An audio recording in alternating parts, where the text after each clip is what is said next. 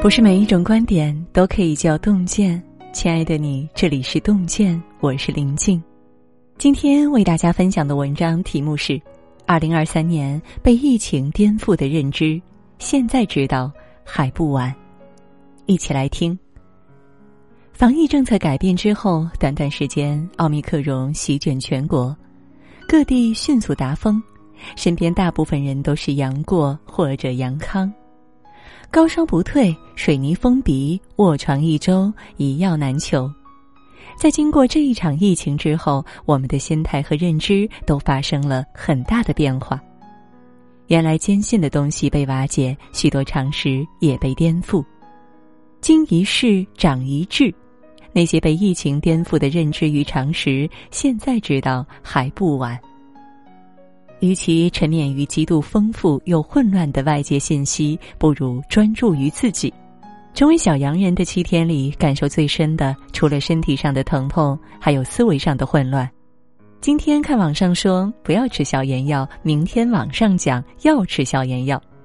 今天有媒体说百分之九十的人无症状，明天有媒体说百分之九十的人有症状。今天看到消息说新冠只是大号流感，明天又有消息说新冠绝不是大号流感。网上的信息丰富而杂乱，经常自相矛盾，一天一个说法，让人无所适从。中科院院士高福讲，新冠流行的时代要警惕信息流行病。互联网时代，很多一真一假的信息传播速度比病毒还快。这个时候就考验每一个人的信息筛选能力。过去我们总是不假思索，让自己的头脑成为别人的跑马场。经过一次疫情，才发现，与其沉湎于极度丰富又混乱的外界信息，不如专注于自己。怀疑是独立思考的第一步。对于外界的信息，要有自己的筛选和分析，增加获取信息的渠道，多方交叉验证，避免被某一方的观点洗脑。增强信息溯源的能力，找到信息发布源头，防止被传播过程的差错误导。通过不断学习，提高自身的认知能力、辨别能力。村上春树讲：“自己思考、自己判断的问题，任何人都替代不了。”这个信息极度丰富的时代，唯一可靠的只有自己。专注自己，冷静思考，我们才能在这个信息混乱的年代清醒的活着。关键时刻，那些最重要的东西，现金买不到，感情投资可以。疫情最严重的时候，任何与疫情相关的感冒药都被抢购一空。过去我们总以为手里有钱就能买到一切，但是疫情之下，钱不再万能。前阵子我阳的时候，烧到三十九度多，整个人都有点迷糊。但是点开买药软件儿，各家都显示缺货。去店里问也都没有退烧药，快递停滞，所有东西都被卡在路上。本来身体就不舒服，加上焦虑不安，整个人处在崩溃的边缘。这时候，朋友得知了消息，开了一个小时的车，把药给我送了过来。世事多变，有个靠谱的朋友，关键时刻真能救命。古典老师曾提出生涯四度理论，分别是职业高度、专业深度、社交宽度、生命温度。前半生总是在投资自己，追求职业高度、专业深度，让自己变得更值钱、更能赚钱。可是面临天灾、面对意外，才发现社交宽度与生命温度同样重要。身边有靠谱温暖的朋友，稳定的社会关系，才是真正让人安心的力量。莎士比亚说：“有很多良友，胜于有很多财富。”疫情之后，投资亲情和友情，这是我阳过之后生出的感悟。教育的最大目的不是知识，生活才是。疫情期间，干饭三姐弟上了热搜。母亲发着高烧，却依然强撑着给三个孩子做饭，最终体力不支晕倒在地。相比之下，有一个男孩的独立则让人动容。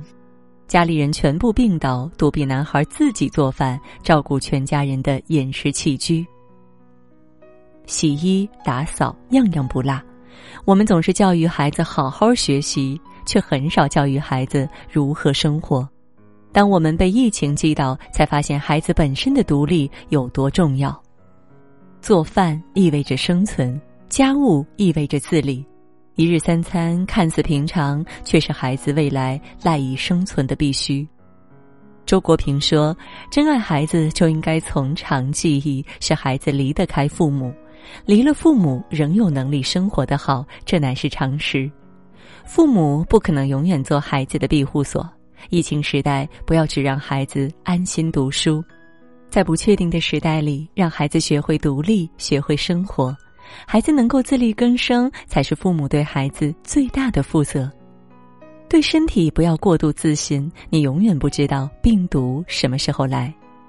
疫情期间，有个博士感染新冠，在单独隔离时高烧惊厥，因为无人照顾，没能及时送医抢救，不幸去世。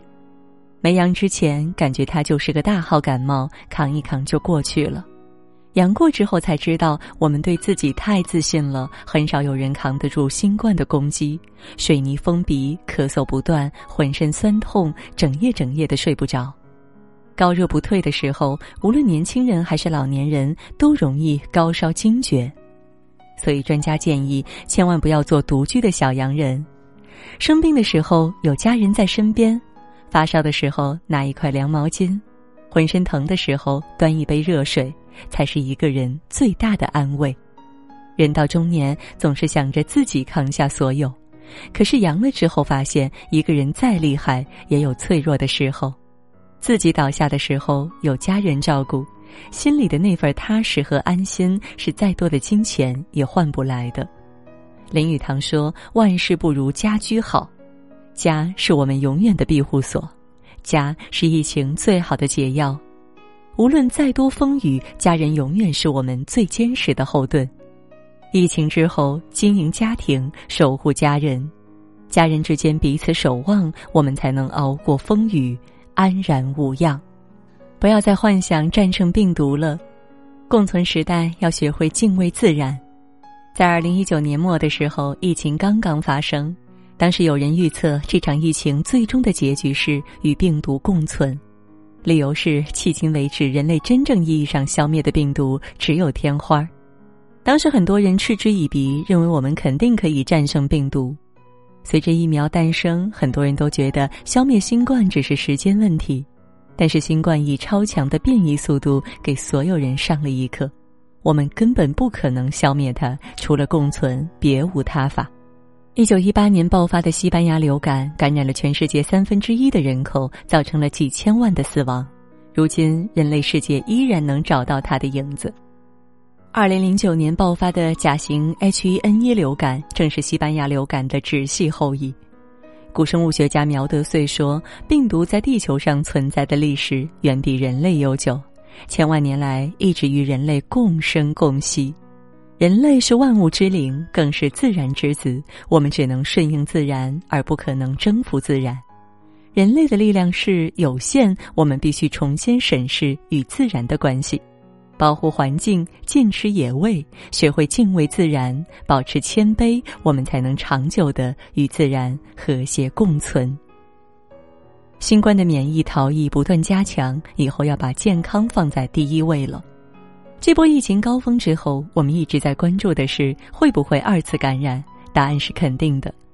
张伯礼院士说，随着新冠的变异速度加快，免疫逃逸还在加强，未来将经历一段时间的疫情反复期，也就是说，我们将来会面临重复感染。这一次的折磨让所有人印象深刻，很多人阳康两周了，还在不停的咳嗽，身体劳累、头疼、气喘。为了提高免疫力，应对将来的疫情冲击，很多不良习惯开始慢慢被改变。过去天天熬大夜，现在不敢熬了；过去从不健身，现在想去跑步了；过去一日三餐不规律，现在开始考虑营养均衡、荤素搭配了。疫情让很多人改变了过往的生活方式，我们开始正式把健康放在了第一位。因为如果继续透支身体，很可能在未来付出难以承受的代价。过去我们在拼财富、拼能力，未来几年我们要先拼的是健康。健康是一，其他是后面的零。唯有扛过疫情的冲击，我们的所有努力才有意义。心理学上有个成长型思维，拥有这种思维的人善于思考，往往可以在冲击和挫折中获得进步和成长。这种疫情让人恐惧、焦虑、痛苦，却也是成长的机遇和契机。肌肉在锻炼之后才能长大，头脑在冲击之后才能进化。认知的改变就是疫情留给我们的心理抗体，它让我们更好应对将来疫情的攻击，也让我们更好的成长。点个再看，与朋友们共勉。好了，今晚呢和大家分享的文章到这儿就结束了，感谢各位的守候。喜欢我们的文章，也别忘了文末给我们点个再看，让我们相约明天。也祝各位每晚好梦，晚安。我渴望时间的远方，被一束童年的光照亮。那清晨许下的愿望，是回家的芬芳。我怀念旧日的时光，为一棵青春的树徜徉。那午后穿过的小巷，是出发的地方。我向往春天的暖阳，随一阵风温柔的荡漾。那梦中拥有的力量，是日出的东方，在时间的远方，我看见妈妈的目光，像冬日最美的斜阳，它温暖了我的天堂，在时间。见孩子的成长，在心中最软的地方，他呵护了我的情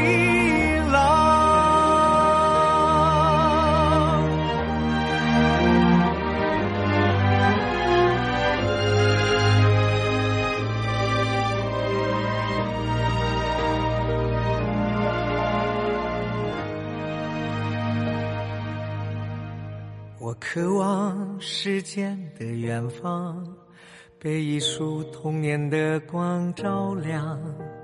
那清晨许下的愿望，是回家的芬芳。我怀念旧日的时光，为一棵青春的树徜徉。那午后穿过的小巷，是出发的地方。我向往春天的暖阳，随一阵风温柔的荡漾。那梦中拥有的力量，是日出的东方。在时间的远方，我看见妈妈的目光，像冬日最美的斜阳，它温暖了我的天堂。在时间的远方，我看见孩子的成长，在心中最软的地方。他呵护了我的晴朗，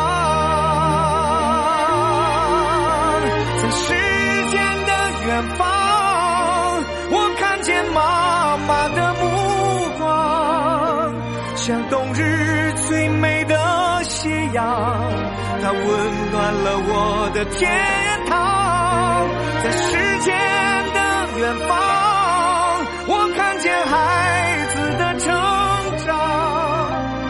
在心中最软的地方，他呵护了我